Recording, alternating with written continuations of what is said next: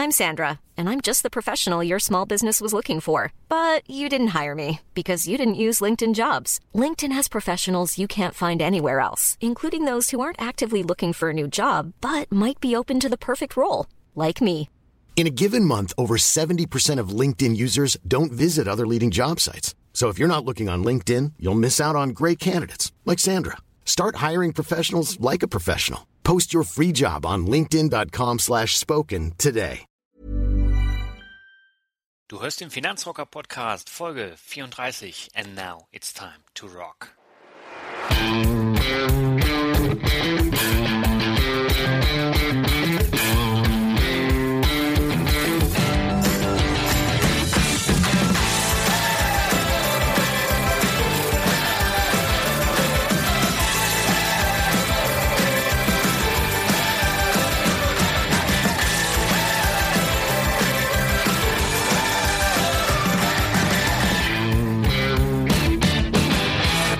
Holla die Waldfee, ein neues Intro. Und es klingt ziemlich cool, wie ich finde. Ich musste mich etwas dran gewöhnen, aber es ist ein neues Intro aus einem bestimmten Grund. Und ich habe mir den leider nicht ausgesucht.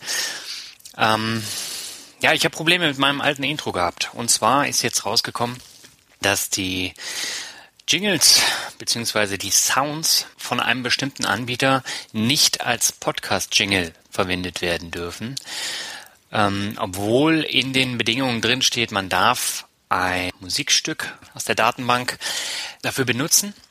Nur leider, wenn es eine Marke ist, darf man es nicht benutzen. Mein Podcast-Jingle ist natürlich eine Marke, weil es eng mit meinem Namen beziehungsweise mit dem Finanzrocker und meinem Podcast verbunden ist und somit darf man es nicht als Podcast-Jingle verwenden und darüber hinaus hätte ich in jeder einzelnen Folge den Komponistennamen nennen müssen. Das wäre natürlich auch ziemlich öde, da habe ich auch keine Lust drauf.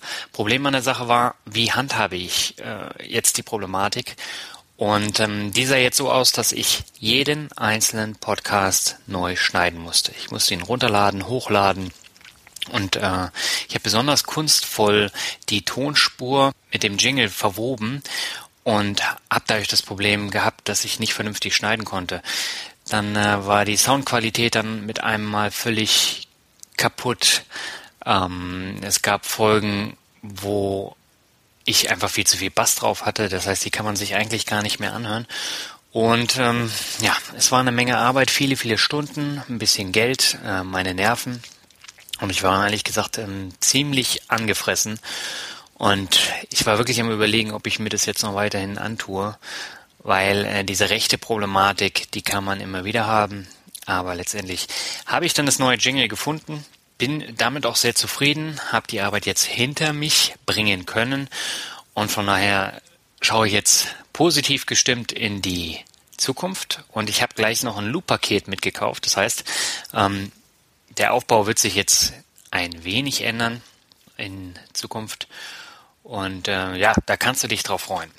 Und ganz besonders, du kannst dich auch drauf freuen, dass ich einen wirklich tollen Gast heute in dieser Podcast-Folge habe, nämlich Marius Bodek von der Comdirect Startup Garage ähm, oder Startup Garage von Comdirect.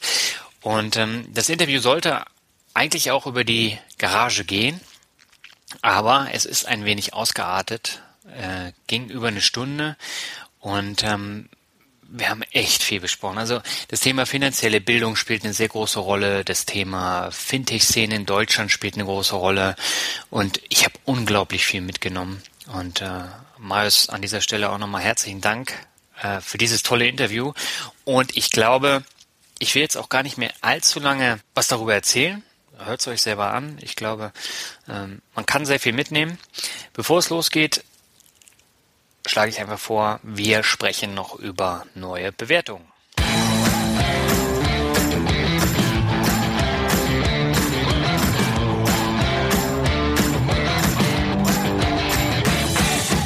Ja, zwei neue Bewertungen habe ich bekommen. An dieser Stelle ein herzliches Dankeschön dafür. Und zwar die erste Bewertung stammt von Volker Würz. Volker schreibt, informativ und unterhaltsam. Hallo Daniel, ich habe alle deine Podcast-Folgen vom Finanzrocker gehört. Ich finde sie informativ und unterhaltsam zugleich. Auch die neue Serie Der Finanzvisier rockt mit Albert Warnecke und dir ist hörenswert. Weiter so. Gruß, Volker Würz. Volker, an dieser Stelle ein herzliches Dankeschön für deine Bewertung. Das freut mich sehr, dass du alle Folgen gehört hast und dass sie dir auch gefallen haben. Und äh, das ist für mich auch wieder ein Ansporn, genauso weiterzumachen. Vielen Dank. Davy Jonas hat auch eine Bewertung abgegeben, und zwar Mehrwert auch für schon Belesene. Vielen Dank, die lockeren Anekdoten und soliden Interviews eröffnen, so denke ich, jedem einen neuen und spannenden Blickwinkel auf das Thema Finanzen. Ja, vielen Dank auch für diese Bewertung und genau das ist ja auch mein Ziel. Deswegen habe ich ja auch komplett unterschiedliche Gäste dann im Podcast und ähm, für mich macht das Thema äh, Finanzen halt wesentlich mehr aus, als einfach nur Geld im Portemonnaie zu haben. Und äh, man sieht halt auch an den Interviews, man kann wirklich ähm, aus unterschiedlichen Blickwinkeln das Thema Finanzen betrachten und auf diese Art und Weise eben auch sehr viel mitnehmen. Deswegen mache ich das auch so. Ja, und äh, damit würde ich sagen, vielen Dank für die Bewertung und auf geht's ins Interview.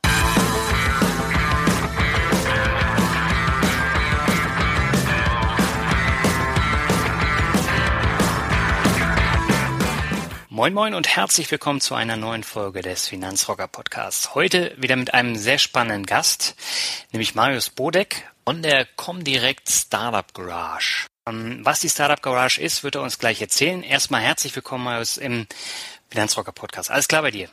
Ja, auf jeden Fall. Vielen Dank, dass ich dabei sein darf. Das freut mich zu hören. Vielleicht magst du dich ganz kurz vorstellen und auch schon mal einen Ausblick geben, was ist denn die Startup Garage? Ich bin Marius Bodek. Ich bin von der Comdirect Bank und äh, kümmere mich bei der Comdirect Bank um das Thema ähm, Startups im Allgemeinen und jetzt im Speziellen um die Startup Garage. Was ist die Garage? Die Garage ist für uns ein Vehikel, um mit Startups ähm, in einer sehr frühen Phase in Kontakt zu kommen und gemeinsam vielleicht auch einen gemeinsamen Weg zu gehen. Mhm. Das so im Kurzen. Mhm. Und mit welchen Zielen ähm, hat die Comdirect diesen Inkubator gegründet? Ähm, die sind mit Sicherheit mehr gerichtet, aber um mal ein, zwei rauszupicken, ähm, die Comdirect arbeitet eigentlich schon seitdem es die Fintechs gibt, in Anführungsstrichen, mit ihnen zusammen, mhm. beziehungsweise kooperiert als eine der ersten Banken auch mit ihnen. Und was viele auch nicht wissen, wir sind eine der Direktbanken, die die meisten Fintech-Kooperationen auch führen, weil wir mit unserer Tochter der eBase auch noch einige ähm, Fintechs in der Kooperation abdecken. Mhm. Und wir haben uns überlegt, wir möchten eigentlich auch mit Startups in Kontakt kommen, die vielleicht noch gar nicht in dem klassischen Startup äh, in der klassischen Startup-Phase sind, sondern die sich in einer früheren Phase bewegen und vielleicht erst eine Idee haben und die in ein Startup überführen möchten. Das war die Grundidee. Die hat sich mittlerweile ein bisschen verselbstständigt, aber das kann ich nachher bestimmt noch ein bisschen erzählen. Okay. Was heißt denn ähm, die Zusammenarbeit mit Fintechs? Ähm, heißt es, ihr stellt die Banklizenz dann über die äh, Tochterbank dann zur Verfügung? Also das ist immer schwierig auseinander zu dividieren. Ähm, in, in, dem, in den Medien wird ja viel darüber geredet, dass sich die Fintechs die Banklizenz holen. Mhm ich glaube, dass es für beide Seiten eine Win-Win-Situation ist. Wir holen uns natürlich eine Leistung, die wir nicht selber erbringen können, wollen oder müssen, durch die Fintechs mit ins Boot und bieten den Fintechs dafür nicht nur die Banklizenz, sondern auch natürlich beispielsweise, wenn wir die Abwicklerbank im Hintergrund sind, wie teilweise die Ebase, auch ein Produkt, beispielsweise ein Konto oder ein Depotprodukt, auf das ein Fintech seinen Service aufsetzen kann und den Kunden dann noch ein vollwertiges Finanzprodukt bieten kann. Mhm. Ähm, wie kann ich denn als Fintech-Unternehmen ähm, bei euch teilnehmen, beziehungsweise wie kann ich mich bewerben? Also grundsätzlich zielen wir auf Fintechs ab. Ich möchte nochmal betonen, dass es nicht nur Fintechs sein müssen. Wir hatten gerade jetzt in der ersten Bewerbungsphase auch viele Startups, die beispielsweise aus dem Bereich Big Data oder künstliche Intelligenz kamen. Mhm. Das war für uns sehr spannend, weil das auch Themen sind, mit denen wir uns ähm, auf der strategischen Agenda per se beschäftigen. Klammer auf, müssen, Klammer zu. Mhm. Ähm, wie läuft das ab? Also ich kann vielleicht meine Erfahrung beschreiben, wie es jetzt in der ersten Phase war. Wir sind im Ende September gestartet. Ich glaube, am 28.09. ist die Website live gegangen und parallel haben wir das noch mit ein, zwei Interviews im Handelsblatt begleiten lassen durch unseren Vorstand. Mhm. Und ähm, die Startups sind einfach auf uns zugekommen. Also es gab sofort in der ersten Woche eine richtige Welle von Bewerbungen. Ähm, auf der anderen Seite bin ich relativ umtriebig auf Events und Veranstaltungen, bin also auch greifbar und die Leute sprechen mich auch einfach an. Die wissen, die kennen mein Gesicht mittlerweile, die kommen auf mich zu und sagen, hi, ich bin XY und würde mich gern bei euch bewerben. Wie funktioniert das? Was muss ich tun? Wie kann ich dabei sein? Mhm. Und das heißt, ähm, bei euch auf der Webseite lese ich immer, man kann pitchen, um daran teilzunehmen. Ähm, wie viele Plätze habt ihr denn äh, insgesamt? Wir haben äh, ursprünglich geplant, mit drei zu beginnen, beziehungsweise wir haben uns die äh, Messlatte gesetzt, ein bis drei. Ist ja für uns auch das erste Mal. Ja. Und äh, wir sind ja auch mit dem ganzen Projekt sehr spontan eigentlich äh, live gegangen. Da werden wir bestimmt auch noch drüber sprechen. Mhm. Ähm, und wir haben eigentlich gesagt, also drei wäre vielleicht bei der ersten Phase das Maximum und wir wollen mindestens ein gutes haben und äh, ich kann schon verraten, wir haben jetzt zwei sicher, die werden wahrscheinlich auch in der nächsten Woche bekannt gegeben werden. Mhm. Darf ich leider an der Stelle heute noch nicht sagen, da habe ich extra nochmal den Hinweis bekommen. Okay. Ähm, wir verhandeln heute nochmal mit dem dritten. Äh, aktuell hoffen das vielleicht auch noch vor Silvester bekannt geben zu können und starten dann tatsächlich mit zwei oder drei Startups im nächsten Jahr. Ähm, begrenzt ist das, glaube ich, nie. Also wir haben wirklich einen großen Schwung an Bewerbungen gehabt, ähm, müssen aber auch einfach sicherstellen, dass wir den Startups äh, oder auch den Gründern oder Ideeninhabern einfach den richtigen Support liefern können. Man muss dazu aber auch sagen, wir sind halt auch eine, äh, wir sind zwar eine bekannte Bank, aber wir sind im Endeffekt auch eine kleine Bank. Also wir haben nicht wie die großen Banken wie die Deutsche Bank oder unsere Mutter äh, Tausende von Mitarbeitern, sondern wir haben genau 1100. Ähm, und davon können auch nicht alle den Support bieten, den die Startups dann brauchen. Insofern müssen wir auch jetzt gerade im ersten Durchlauf erstmal gucken, wie funktioniert das auch für uns? Also was können wir überhaupt an Ressourcen auch freimachen, damit die Startups auch nicht vielleicht isoliert in ihrem Raum sitzen und sich denken, warum kümmert sich keiner um mich? Mhm. Das wollen wir natürlich auch nicht. Ja. Und welche Vorteile habe ich jetzt, wenn ich mich bewerbe, angenommen werde und nun in der Startup Garage ähm, praktisch arbeiten kann? Wie unterstützt ihr mich dann? Also wir haben uns bewusst vorher damit auseinandergesetzt, was gibt es eigentlich schon im Markt und mhm. was machen andere Formate. Wir haben natürlich im Konzern auch zwei tolle Formate, den Mining Inkubator und Commerz Ventures, die sich ja, wenn man das mal auf einer Wertschöpfungskette betrachten würde, von uns doch schon etwas unterscheiden und zu uns auch eine ideale Ergänzung jetzt konzernseitig darstellen. Mein Inkubator konzentriert sich ich sag mal, schon eher auf Startups, die vielleicht einen Schritt weiter sind, obwohl sie auch einen Blick auf frühphasige Startups haben. Ähm, Commerz Ventures geht ja schon einen ganz deutlichen Schritt weiter und investiert viel mehr Geld. Ja. Ähm, was bekommt man bei uns? Also wir haben überlegt, ähm, wir möchten in der ersten Phase keine Anteile kaufen. Das ist komisch, sagen viele. Manche sagen auch, das ist naiv, weil wir natürlich Ideen fördern, die uns dann vielleicht nicht gehören gehören ist das falsche Wort, auf die wir vielleicht auch gar keinen Zugriff später haben. Mhm. Ähm, aber unsere Intention war, erstmal eine faire Basis für beide Parteien zu bieten, weil ähm, ein Startup kann auch momentan nicht so direkt kommen und erwarten, dass wir einen total durchdesignten Prozess haben. Wir haben dafür keine eigene GmbH gegründet, wie es andere Unternehmen machen. Mhm. Das ist ein Projekt, was ich quasi neben äh, meiner normalen Arbeit bei der Comdirect mitführe und äh, mit einigen Kollegen äh, auf den Weg gebracht habe. Wir versuchen uns in einer sehr ähm, reduzierten Version beim ersten Mal auszuprobieren. Das muss man auch fair sagen. Ähm, insofern haben wir überlegt, können wir den Startups vielleicht was anderes bieten. Und die Startups erhalten bei uns eigentlich den ähnlichen Support, den sie woanders auch erhalten, nur vielleicht äh, mit einer etwas anderen Zielrichtung. Wir kaufen keine Anteile ähm, vorher. Es gibt ja Beispiele wie beispielsweise Axel Springer Plug and Play, die per se bei jedem äh, Startup, das sich dort äh, erfolgreich bewirbt, ich glaube 25.000 Euro gegen 5% der Anteile des Startups mhm. tauschen. Das tun wir nicht. Ähm, wir haben aber natürlich auch ein Interesse, um auch nochmal das Thema aufzugreifen, dass manche vielleicht glauben, dass wir naiv sind. Wir haben natürlich das Interesse, eine Idee, die wir auch in unserer Startup-Garage äh, betreuen, unseren Kunden zur Verfügung zu stellen. Und ich glaube, das wichtigste Asset was Startups bei uns auch vorfinden, ist die Bereitschaft, wenn eine Lösung gut ist und beidseitig auch bis zum Ende durchdacht ist, äh, unseren Kunden zur Verfügung zu stellen. Und wir haben zwei Millionen B2C-Kunden und eine Million B2B-Kunden. Wir haben also durchaus ein wichtiges Potenzial. Warum sage ich das? Ähm, Startups versuchen natürlich auch gerade in der heutigen Zeit früh Geld zu bekommen, um in Ruhe arbeiten zu können. Mhm. Das heißt, sie dienen sich Investoren an, vollkommen legitim. Geben Anteile ab, erhalten dafür die Summe X und beginnen zu arbeiten, haben aber jetzt schon einen Teil ihrer Idee abgegeben.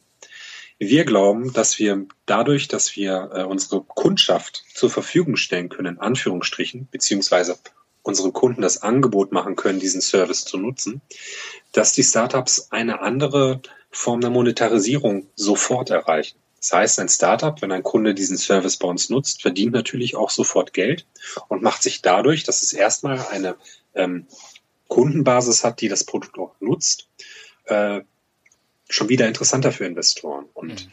ähm, Startups kranken ja eigentlich an dem Problem, dass sie Kunden generieren müssen von Punkt Null. Ähm, das klappt auch immer, ich sag mal, die ersten paar Wochen ganz gut bei den meisten. Da gibt es natürlich die äh, First Mover, die Early Adapter, die dann sagen, okay, den Service äh, probiere ich mal aus.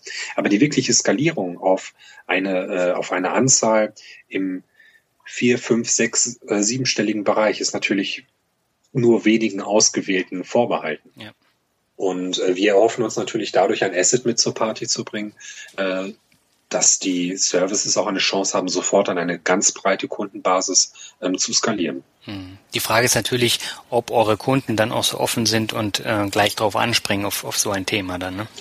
Definitiv, aber wir werden äh, solche Services natürlich so behandeln, wie wir auch ähm, andere Produkte behandeln.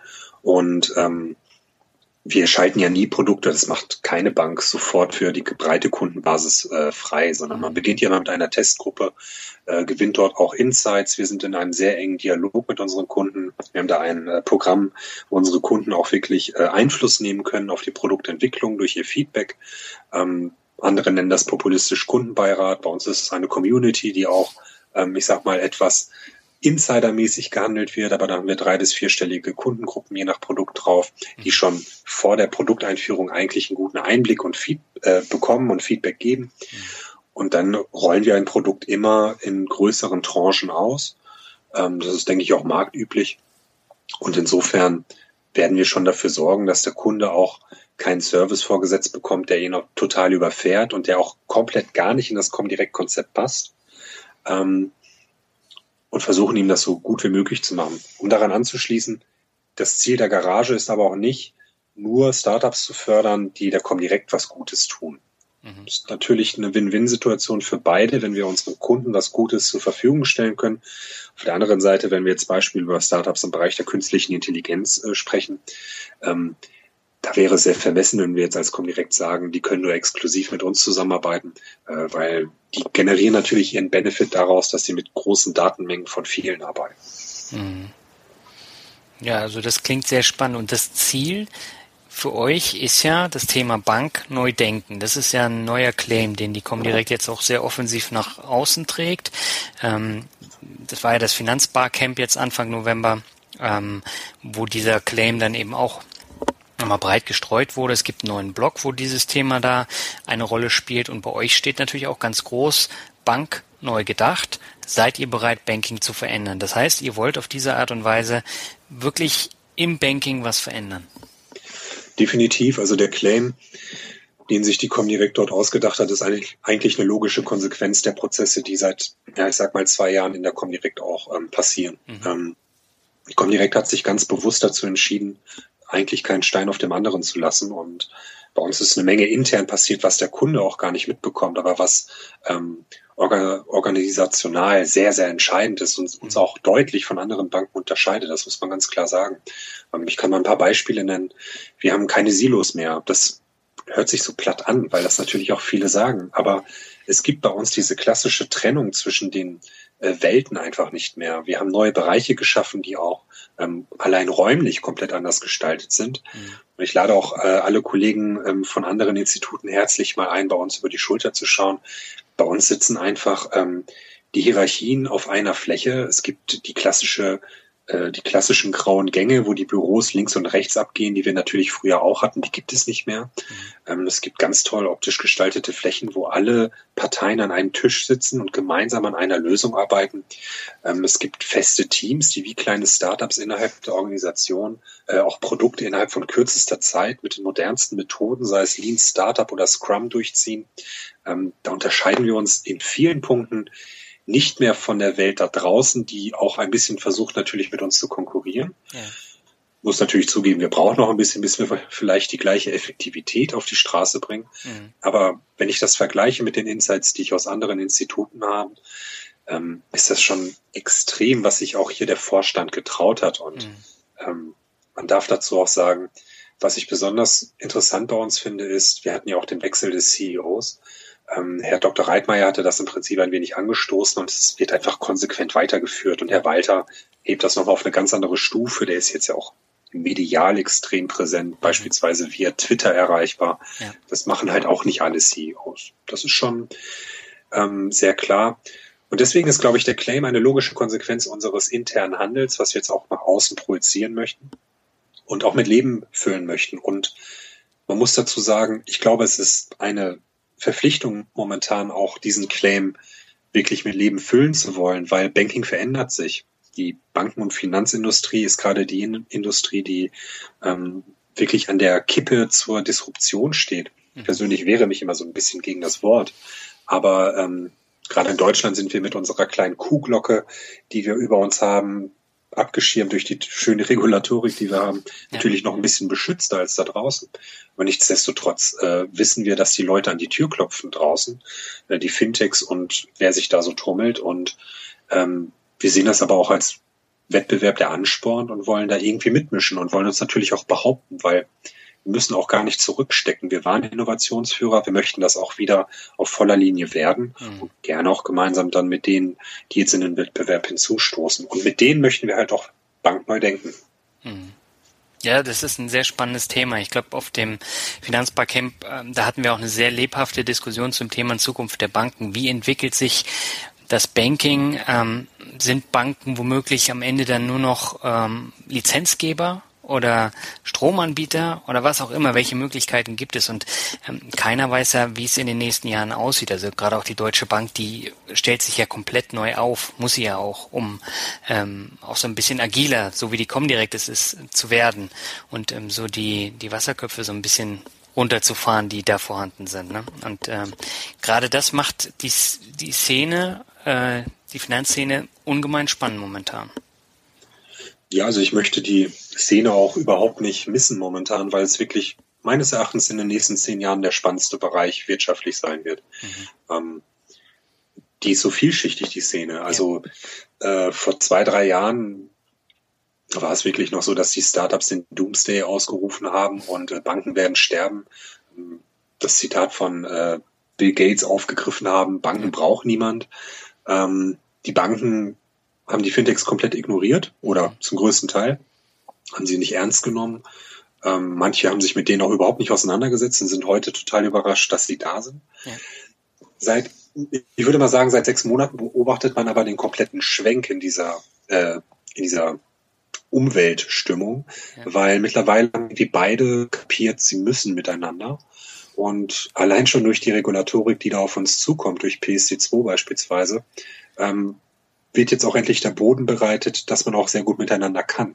Mhm. Und ähm, da bin ich sehr froh, dass ich auch gerade dabei sein darf und auch bei der Comdirect erlebe, bei einem Player, der vielleicht so ein bisschen zwischen den Stühlen steht, ähm, vielleicht sich ein bisschen in der Mitte auch bewegt, ähm, dabei sein darf, weil ich kann in alle Richtungen gucken. Ich sehe natürlich bei der Mutter der Commerzbank, die sich wirklich auch super entwickelt hat in den letzten Jahren, ähm, dass sie trotzdem noch sich anders verhält auf aufgrund der Größe etwas träger ist als wir. Mhm.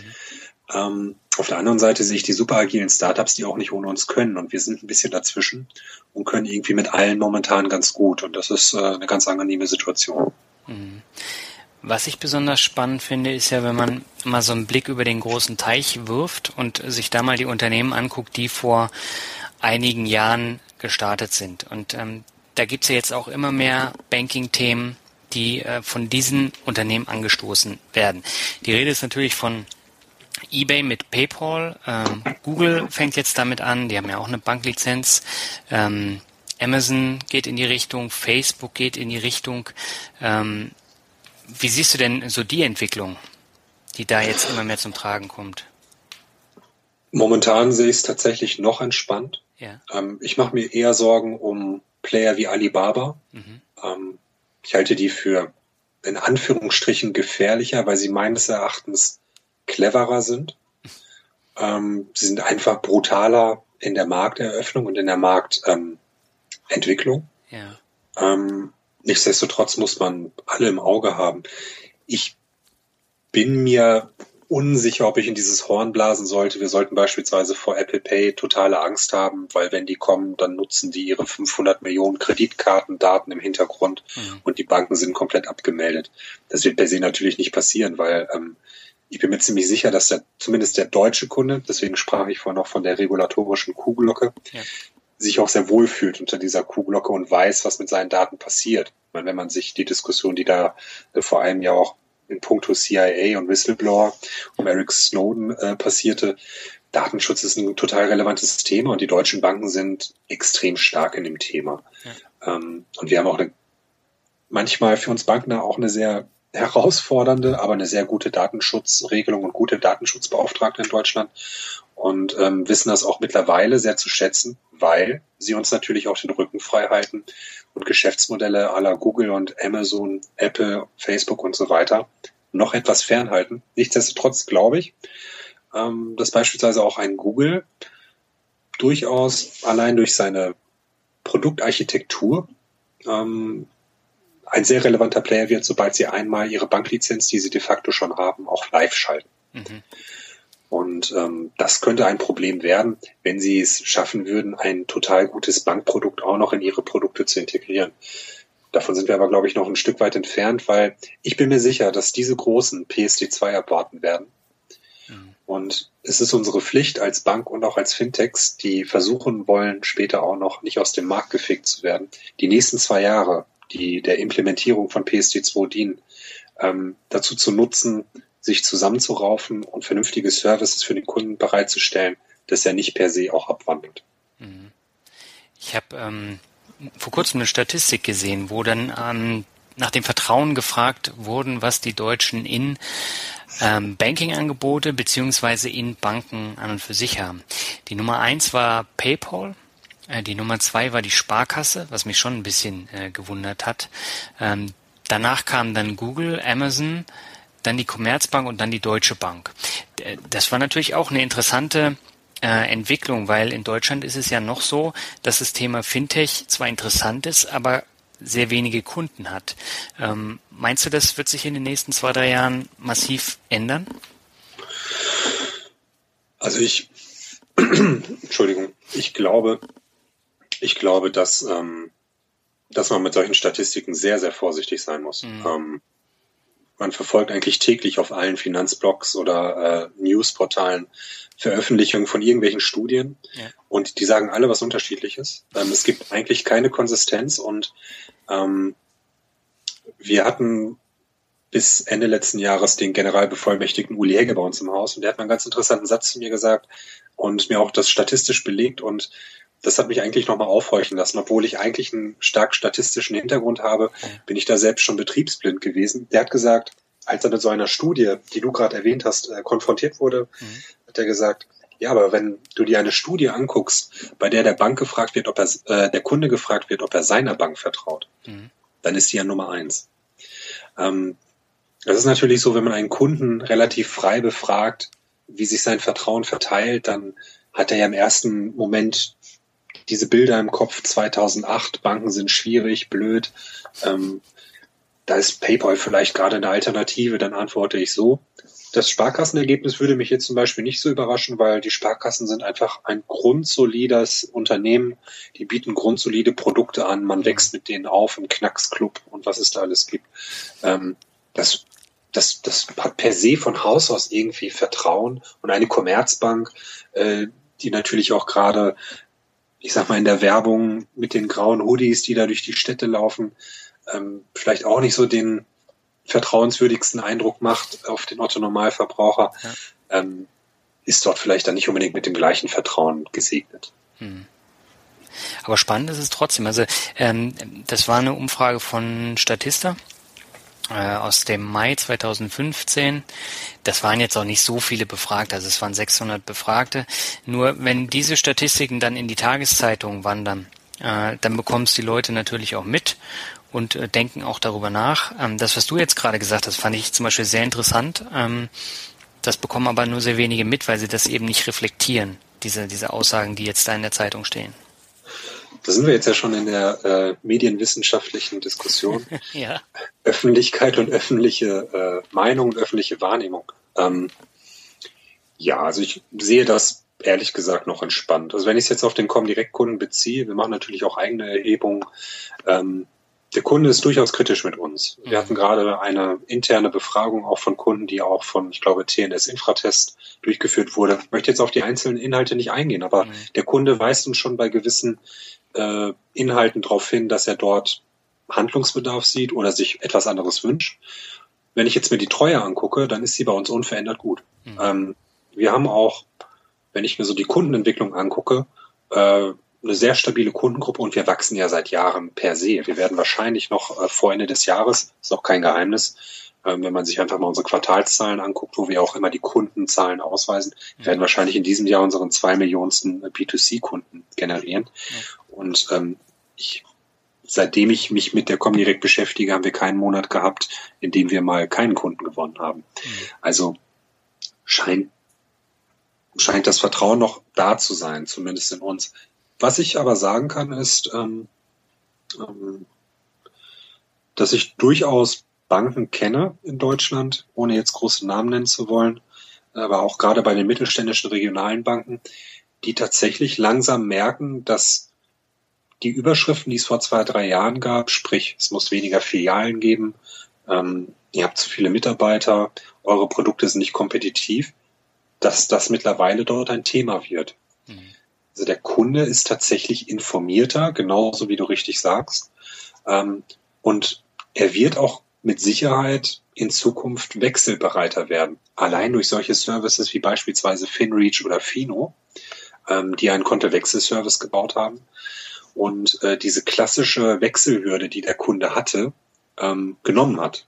Mhm. Also der Kunde wollte ja früher nie sein Konto wechseln, weil er hat wahrscheinlich, so wie ich, ich gebe das ganz offen zu als Comdirect-Mitarbeiter, meine Eltern haben mir mit 16 für einen meiner ersten Jobs ähm, bei der Postbank ein Girokonto eröffnet. Mhm.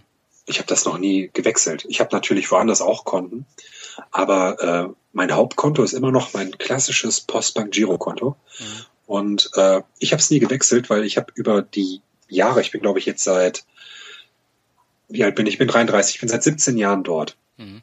Ich habe so viele Daueraufträge und Überweisungsdinger da angelegt.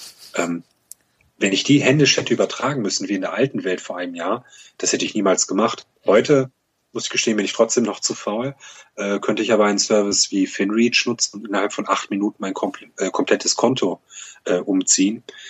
Jetzt werde ich mir morgen von meinen Kollegen anhören müssen. Wir haben den Service nämlich mittlerweile auch, warum ich das jetzt nicht zu direkt mache. ähm, aber äh, der Kunde, um darauf zurückzukommen, hat jetzt ganz andere Möglichkeiten, auch sein sich zu informieren mhm. und auch aktiv zu werden. Und der Kunde wird aktiv werden. Ähm, das wird de facto so werden. Ich habe neulich, das möchte ich vielleicht noch kurz anführen, mhm. das wusste ich selber nicht. Ähm, das war, glaube ich, bei der Banken-Challenge 2020 in Köln. Gab es einen ganz interessanten Vortrag. Und da hat ein äh, Referent gesagt, es gibt in Deutschland 35.000 Filialen von Banken. Und es gibt nicht so viele Tankstellen. Und als er das gesagt hat, erst war eine ganz gute Stimmung im Raum, war plötzlich Ruhe. Und im Publikum saßen eigentlich nur mittelständische Banken und Sparkassen und Volksbanken. Und er hat damit genau das ausgesprochen, was einem eigentlich keinem bewusst ist. Ich weiß jetzt nicht, ob das tatsächlich stimmt, aber ich glaube nicht, dass er sich da aus dem Fenster gelehnt hat. Aber wenn es de facto so ist, dass es mehr Bankfilialen als Tankstellen gibt, dann kann das nicht funktionieren zukünftig. Da wird irgendwas passieren. Ja. Ja, muss es auch und du merkst es ja auch. Also gerade in den letzten ein, zwei Jahren haben ja viele Banken einige Filialen äh, geschlossen. Man merkt es jetzt hier in einer mittelgroßen Stadt wie Lübeck, mh, hm, da sterben die Banken so langsam auf, äh, aus. Es gibt die Hauptfilialen, aber äh, rundherum werden es immer weniger. Und dieses System wird, wird weiter so gehen. Das merkt man ja eben auch an den Problemen, die jetzt auch eine Bank wie die Deutsche Bank äh, wirklich hat. Also äh, die müssen ja Geld sparen. Und äh, stattdessen läuft es daraus äh, darauf hinaus, dass ähm, die Leute jetzt anfangen, Blogs zu lesen, Podcasts zu hören, was auch immer, und dann ein Gespür dafür zu entwickeln, wie können sie ihre eigenen Prozesse, wie du jetzt eben schon gesagt hast, optimieren, wie können sie einfach eine Bank wechseln, wie können sie einfacher Geld anlegen, ohne dass sie sich groß drum kümmern müssen. Ähm, vorher war das nie ein Thema, weil das wurde ja auch äh, eigentlich mehr oder weniger totgeschwiegen. Aber jetzt, dadurch, dass die Bankberater nicht mehr vor Ort sind, müssen die Leute ja irgendwas tun, um ihr Geld zu vermehren, um ein Vermögen zu bilden.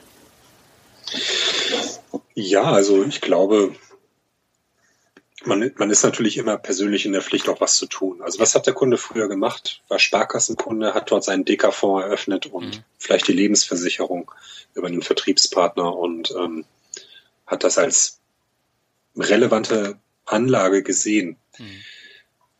Das, die Welt hat sich natürlich verändert. Also ähm, ich gehe davon aus, dass meine Rente, wenn ich sie erhalte, äh, nicht dementsprechend wird, was jemand vielleicht vor 20 Jahren mit einem vergleichbaren Gehalt verdient hat. Mhm. Und ich muss mich selber darum kümmern, äh, für mich und für meine Frau und für die geplanten Kinder natürlich auch vorzusorgen. Mhm. Da ist jeder individuell in der Pflicht. Da haben wir in Deutschland unglaubliche Defizite, wenn man sich ähm, allein schon England anguckt. Ähm, die sind da deutlich weiter. Aber wenn ich mir die Amerikaner angucke, die ja per se schon immer damit konfrontiert waren, ähm, eigene Studienkredite sofort auch anzulegen. Mhm. Sprich, ich bin in der Highschool und setze mich dort schon mit dem 401er, so heißt er dort, ähm, äh, auseinander. Ich muss mich schon dort mit Rententhemen auseinandersetzen, aber auch mit äh, Krankenversicherung und Privatversicherungsthemen. Die sind natürlich auch vom Mindset deswegen deutlich offener für solche Themen. Wie lege ich gut Geld an? Das macht der Deutsche noch nicht. Der Deutsche hat immer noch Angst vor Investitionsoptionen, obwohl wir gerade ein unglaubliches Potpourri an neuen Möglichkeiten ja. haben. Ähm, alle be beklagen sich wirklich über ähm, die schwierige Zinslage das Tagesgeldkonto und das Festgeldkonto und die Bundesanleihe, die liebsten Kinder äh, des deutschen Investors, äh, Durchschnittsinvestors, die sind natürlich tot. Also machen wir uns nichts vor. Und ähm, die werden auch nicht mehr aufstehen in den nächsten Jahren. Und die Inflation frisst das Geld quasi vom Girokonto runter. Ja. Der Deutsche muss aktiv werden und es gibt so tolle Produkte momentan draußen. Ich habe äh, heute noch einen Vortrag über Crowdlending gehört und da war mir auch gar nicht bewusst, welche Renditen man dort auch mit einem gewissen Risiko erzielen kann. Mhm. Es ist natürlich so, wenn man Geld anlegen will, dann hat das auch was mit Risiko zu tun. Und der Deutsche ist natürlich in den letzten 40, 50 Jahren auch nicht unbedingt zum Risiko erzogen worden. Äh, mhm. Wir leben ja in einer sehr stark kontrollierten Bundesrepublik, ähm, wo natürlich auch darauf hingearbeitet wurde, dass wir Deutschen uns sehr wohlfühlen. Und mit den ganzen sozialen Sicherungssystemen, die wir teilweise seit Bismarck haben, haben wir das ja auch immer getan. Mhm ähm, die Welt hat sich einfach draußen nur verändert und diese weltlichen globalen Einflüsse, die zielen natürlich auf einmal auch auf den deutschen Markt ab. So, dann sinken halt die Renten, dann muss man sich damit auseinandersetzen. Und es gibt so tolle Angebote mittlerweile. Ich möchte mal eins nennen, den Fair Riester von äh, fair.de, mhm. die den Riester einfach ähm, online und digital anbieten und dadurch eine Menge Gebühren sparen. Ähm, wenn man sich äh, Investitionsmöglichkeiten momentan anguckt, wie man beispielsweise in ETF-Portfolios investieren kann. Also mit eigentlich wenigen Managementgebühren pro äh, Fonds auch eine ganz akzeptable Rendite im Vergleich zum Tagesgeldkonto erzielen kann. Ich glaube, dass dem Kunden werden momentan so viele Möglichkeiten wie noch nie geboten, auch risikoarm zu investieren, aber halt nicht risikofrei. Und das müssen wir Deutschen noch lernen. Ja. Das ist eine sehr wichtige Aussage. Wobei ähm, ich merke auch immer wieder, ich stelle ja die unterschiedlichen Themen aus dem Fintech-Bereich auch vor.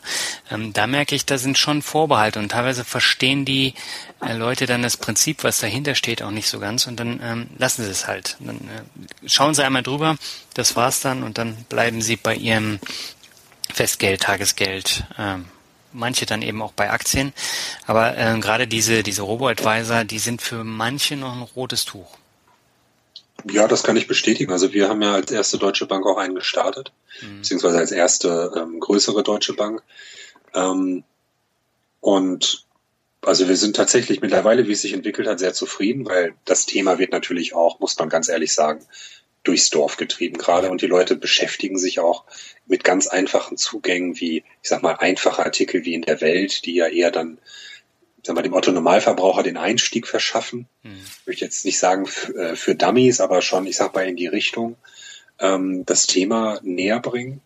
Und wir merken schon, dass jetzt unser Produkt deutlich besser angenommen wird als noch am Anfang, als wir dachten, äh, die Welt braucht das jetzt sofort. Und wir uns eigentlich dann gefragt haben, wieso entwickelt es sich nicht so, wie wir das erwartet haben. Mhm. Und mittlerweile ist es doch schon so, dass der Kunde anscheinend informierter ist und wir wirklich tolle Zahlen darauf haben. Wir haben auch ähm, kumuliert, wenn man sich die Zahlen anguckt, ähm, deutlich mehr als alle anderen zusammen, die momentan im Markt sind. Ja. Aber ähm, deutlich zu wenig, deutlich zu wenig, weil wir haben sowas natürlich auch gestartet, weil wir gesehen haben, dass in den USA beispielsweise mit Betterment ähm, Unternehmen unterwegs sind, die von einem Mitarbeiter auf zig Mitarbeiter skaliert haben, die mittlerweile, ich glaube, 100.000 Kunden haben und drei Milliarden Assets under Management.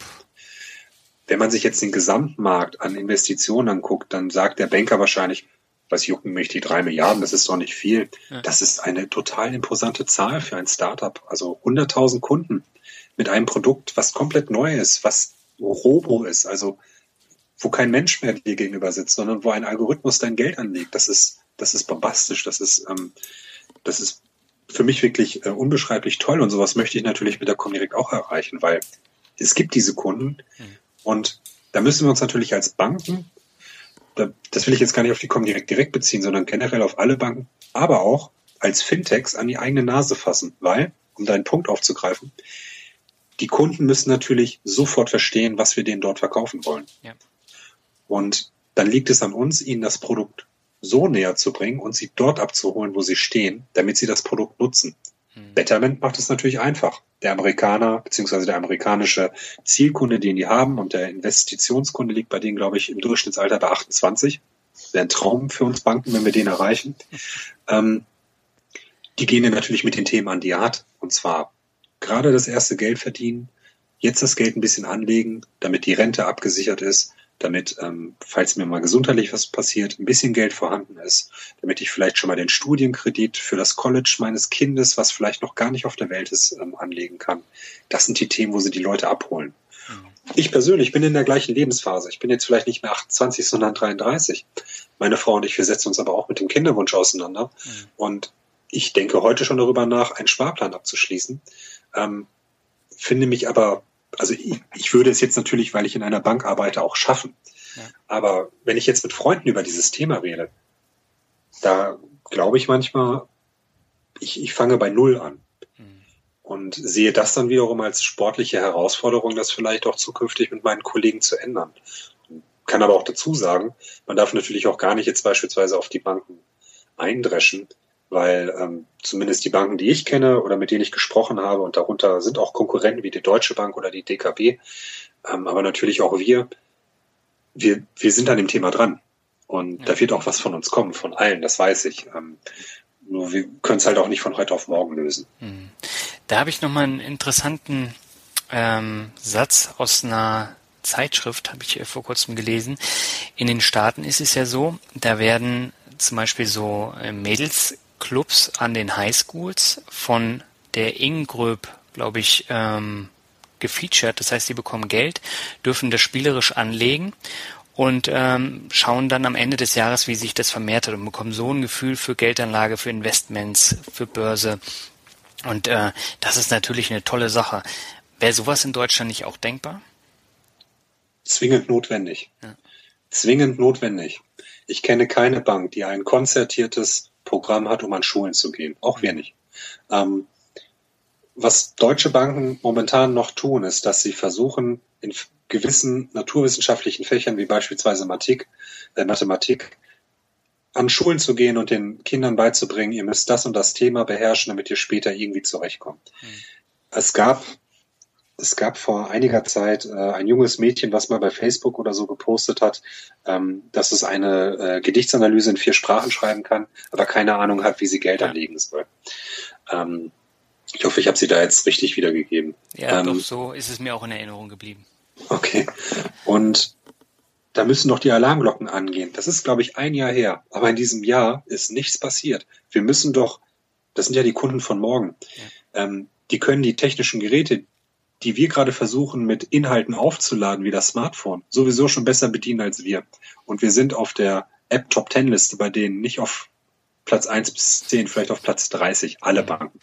Ähm, wir müssen doch diese Kunden so früh wie möglich abholen, weil ähm, dieses edukative Element, was andere Länder auch klar spielen, das, das machen wir viel zu wenig, weil momentan, wenn sie, äh, wenn man Education auch in die interne Diskussion gibt, in die Priorisierung, dann sagen alle, ja, das zahlt doch jetzt kurz- oder mittelfristig gar nicht so ein.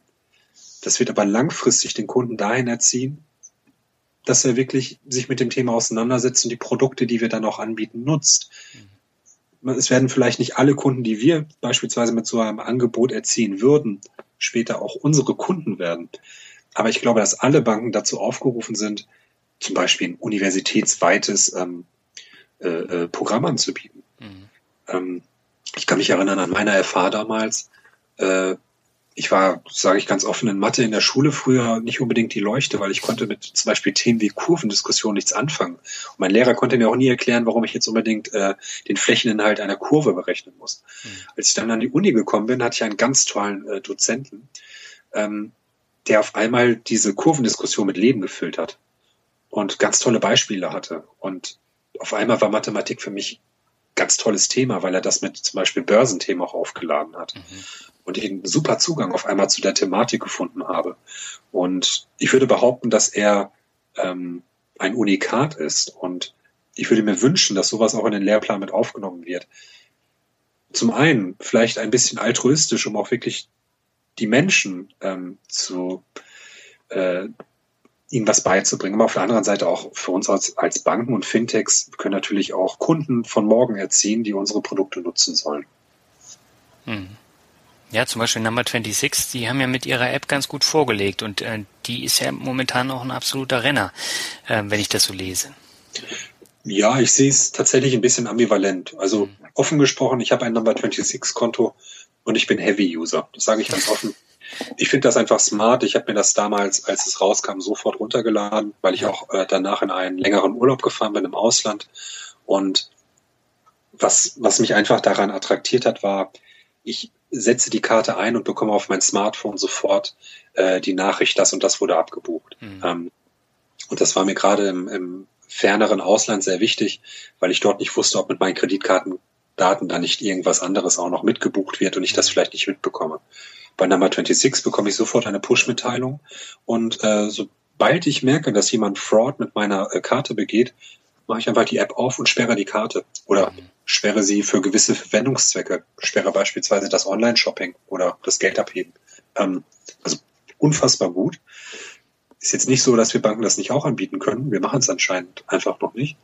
Ähm, nur Number 26, deswegen sehe ich es ambivalent erstmal mag ich die Kommunikation nicht, die am Anfang passierte. Die ist mittlerweile auch etwas diplomatischer geworden, aber am Anfang hat man sich auf die Bühnen gestellt, ähm, als man noch nach Investoren Geld gesucht hat. Man hat gesagt, wir werden die Banken vernichten.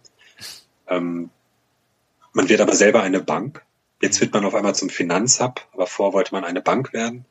Davor war man ja noch das Taschengeldkonto bei Papaya, das ist ja die Ursprungsfirma von Number 26 ja. und wollte Eltern und Kinder ver äh, verbinden. Ähm, ich finde das, was Number 26 insofern sehr spannend, weil sie uns Banken bei vielen USPs ähm, vielleicht nicht den Rang ablaufen, aber First Mover sind. Zum Beispiel das Update, was sie gerade gemacht haben, oder das vorletzte Update äh, in puncto Bargeld abheben mhm. und einzahlen. Also den deutschen Handel, den Point of Sale zu nutzen, um Geld abzuheben und einzuzahlen, finde ich einfach genial. Ja ist für Number 26 genial, weil sie äh, sich eine Menge Geld sparen, als wenn der Kunde die Karte, Karte einsetzt. Ähm, ist für den Kunden aber auch gut, weil er eigentlich deutlich mehr Stellen auf einmal zur Verfügung hat. Und könnte eigentlich auch ein Fingerzeig sein, um auf das Thema Filialen zurückzukommen, ähm, dass man vielleicht gewisse Dinge gar nicht mehr braucht, weil man sie auch anderweitig dem Kunden zur Verfügung stellen kann. Und äh, Number 26 macht das sehr clever und heute natürlich die tolle Meldung auch. Ähm, freue ich mich natürlich für die Kollegen, dass sie jetzt europaweit expandieren. Ähm, das ist natürlich mit so einem Produkt wahnsinnig einfach. Es ist ja kein vollwertiges klassisches Konto, ist ja im Prinzip nur eine gut gestaltete Kreditkarte, mhm. die sich dementsprechend auch leicht europaweit skalieren lässt. Und das machen sie grandios. Das kann man denen gar nicht absprechen. Mhm. Aber wenn du sagst, ähm, du hast in der Fintech-Szene auch sehr viele Schwenks in andere Richtungen. Man sagt zuerst, man ist das, dann entwickelt sich das zu dem. Ähm, mir fällt jetzt zum Beispiel ähm, auch noch ähm, Funding Circle ein, ähm, die ja jetzt äh, auch in die Szene, in die deutsche Szene äh, rein wollten und damit auch Probleme haben. Und ähm, da hat sich das nochmal so ein bisschen geändert. Siehst du das denn generell so, dass da sehr viel Schaumschlägerei ähm, vorhanden ist oder ganz viel Potenzial? Das würde ich jetzt gerade inhaltlich tatsächlich trennen. Also ein strategischer Richtungsschwenk äh, ist ja nicht verwerflich. Also nein, nein. zum Beispiel der, der Schritt von Papaya zu Number 26 kann man den Gründern von äh, Number 26 ja eigentlich nur gratulieren, weil das haben sie genau richtig gemacht. Ähm, mhm. Also auch grandios dann durchgezogen, das muss man wirklich sagen. Ähm, aber grundsätzlich würde ich schon behaupten, und da muss man auch sehr vorsichtig sein, ich bin da auch tatsächlich äh, in der letzten Woche mal falsch zitiert worden und musste das richtig stellen. Ähm, ich merke es halt durch die Bewerbungen, die bei uns reinkommen beispielsweise, um das mal als Gradmesser zu nehmen. Und ich möchte das auch nicht pauschal auf die Szene verstanden wissen. Es ist natürlich so, auch wenn man sich Statistiken anguckt, die Investitionssummen in Fintech sind explodiert. Äh, vor zwei Jahren lagen sie noch deutlich unter dem Wert von 2014, da hatten wir, glaube ich, 18 Milliarden. Ähm, und das wird für 2015 nochmal komplett durch die Decke gegangen sein. Das ist natürlich etwas, äh, was gewisse Gründer auch wahrnehmen und gezielt dann auch reingehen. Und ich habe Bewerbungen auf dem Tisch gehabt von Leuten, die von Finanztechnologie äh, null Ahnung haben mhm. und äh, aber einfach kapiert haben, dass man momentan sehr viel Geld bekommt. Und ähm, das finde ich auch nicht verwerflich, weil man muss ja auch dazu sagen, wenn man sich mit Startups oder dem Gründen auseinandersetzt, das ist ja auch ein Geschäftsmodell mittlerweile. Mhm. Also ich gründe eine Idee, hole mir vielleicht 500.000 oder eine Million, jetzt mal ein Beispiel zu nennen, arbeite ein Jahr dran rum, äh, dann ist das Ding gescheitert, dann mache ich das nächste auf und kann mich so ja natürlich auch ganz gut finanzieren. Ähm, mhm. Das funktioniert auch. Ähm, aber bei uns fand ich es zum Beispiel wirklich krass, weil wir schreiben auf unserer Webseite ganz klar, wir nehmen äh, keine Anteile. Ähm, und bei uns haben sich wirklich Startups beworben, die frech gesagt haben, ja, aber wir möchten von euch 500.000 Euro haben. Und mit einem, mit einer nicht guten Idee, das muss ich dazu mhm. sagen. Ähm, und man ist dann natürlich auch freundlich. Ich muss das auch sein. Ich darf mir gar nicht erlauben. Ich werde tatsächlich ein bisschen persönlich angefasst, wenn ich sowas sehe, mhm. weil ich selbst äh, schon zweimal gegründet habe und eigentlich weiß, wie schwierig es ist, auch an Geld zu kommen. Ähm, und muss die dann herauskomplimentieren. Aber gemessen an dem, was ich da so wahrnehme, ja, es gibt viele, die das begreifen als eine Möglichkeit, schnell an Geld zu kommen. Und das merkt man vor allen Dingen dann daran, wenn man sie dann unter die Lupe nimmt. Und das ist für mich persönlich ein ganz, ganz wichtiges Auswahlkriterium, genauso wie bei VC. Ich würde mal sagen, eine gute strategische Investition zeichnet sich dadurch aus, dass man zu 33 Prozent darauf achtet, ob äh, das Team dahinter valide ist, ob die Jungs gut sind und die Mädels, ob die Biss haben, ob die an ihre Idee glauben, ob die auch bereit sind, mal durch eine ganz, ganz schlechte und vielleicht auch Umsatz äh, nicht existente Zeit zu gehen. Und ähm, die ihre Idee aber auch natürlich gut verkaufen können. Und ähm, wenn ich dann merke, dass das irgendwie so halbgar ist und man nebenbei noch seinen Job weitermachen möchte und äh, ja, vielleicht hier mal drei Monate reingucken möchte, dann würde ich sagen, ja, da ist bei einigen Schaumschlägerei dabei. Mhm. Ähm, warum sagte ich eingangs, ich möchte das nicht pauschal wissen? Weil es auf der anderen Seite so viele tolle Leute gibt, die unglaublich Herzblut haben und äh, die manchmal ihren Job einfach kündigen, bei dem man vielleicht sagen würde, Mensch, bau das doch vielleicht auch noch mal ein bisschen im Hintergrund auf und mach dir noch mal Gedanken. Die sagen aber einfach, nein, ich glaube da so fest dran, ich ziehe das jetzt durch mhm. gegen alle Widerstände. Und ähm, die gibt es natürlich auch. Ja. Ähm, ich habe Funding Circle ja als Beispiel genommen, weil die ja ZenCap übernommen haben. Ähm, ZenCap gehörte ja zu Rocket Internet, die mit Lendico ja auch eine weitere Peer-to-Peer-Kreditmarktplattform hatten. Und ZenCap war ja ursprünglich für Unternehmenskredite gedacht. Und ähm, da ist es ja jetzt so, dass die englischen Funding Circle die übernommen haben, um einen Fuß in den deutschen Markt zu bekommen. Aber das war nicht so einfach, wie sie dann festgestellt haben. Und da merkt man schon, es gibt sehr viele ähnliche Unternehmen. Also Lendico und Zencap, die haben sich kaum noch unterschieden am Ende, weil du bei Lendico ja auch Unternehmenskredite ähm, bekommen hast. Und ähm, ja, es kommt sehr viel äh, auf den Markt, was, was es eigentlich schon gibt. Ja, aber das ist, glaube ich, auch normal. Also ein neuer Markt ähm, schließt ja nicht aus, dass es pro Produkt oder pro Produktrichtung äh, nur einen Player geben darf. Ähm, das ist richtig, ja. Ich glaube jetzt bei Rocket Internet ist es, ich würde behaupten, dass es intern dort auch nicht so äh, ja, glücklich wahrgenommen wurde, wie man sich da strategisch aufgestellt hat, mhm. das mal gelinde zu sagen. Da hat man sich mit Sicherheit ins Knie geschossen. Ähm, Rocket macht's ja sonst einfach, das muss man auch sagen. Also in den USA sind die deutschen Startups natürlich aufgrund von Rocket ein bisschen negativ behaftet, weil man immer davon ausgeht, wir machen das reine Copycat-Modell. Ja. Das entspricht jetzt aber auch nicht nur äh, Rocket. Rocket macht natürlich auch eigene Sachen, aber trotzdem, ähm, um auf deinen Punkt zurückzukommen, ich glaube, das ist auch normal, weil es gibt jetzt viele verschiedene äh, Unternehmen, die ähnliche Services anbieten und ähm, da wird es irgendwann eine Konzentration geben. Ich meine, was gucken wir uns gerade bei den Payment Service Providern? Äh, eigentlich die, die Fintechs 1.0 an. Hm. Ähm, da gab es gerade so starke Konzentration und wenn ich mir Wirecard angucke, die ja auch international sehr stark zukaufen, ähm, das ist, glaube ich, einfach wie in jedem neuen Markt. Es explodiert, es gibt einen Blumenstrauß und äh, ich bin mir sicher, wenn jetzt auch PSD2 kommen wird, ähm, dass sich da sowieso noch mal eine Konzentration und eine Bereinigung ergeben wird und auf der anderen Seite aber auch ähm, wieder ganz neue Formen entstehen. Hm. Ähm, wo siehst du denn das größte Potenzial im Fintech-Bereich? Im Bereich Mobile Payment, P2P-Kreditmärkte äh, oder vielleicht sogar bei den Robo-Advisern?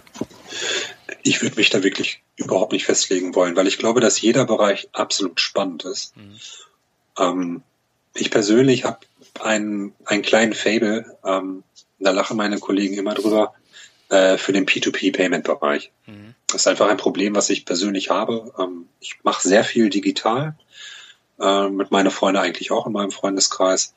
Und man ist einfach in einer Lebensphase, in der man abends, wenn man Bier trinken geht, sich dann nicht mehr mit der Kellnerin hinten hinsetzt und jeder rechnet irgendwie seinen Deckel ab, sondern dann macht mal der eine den Deckel für alle und dann der andere.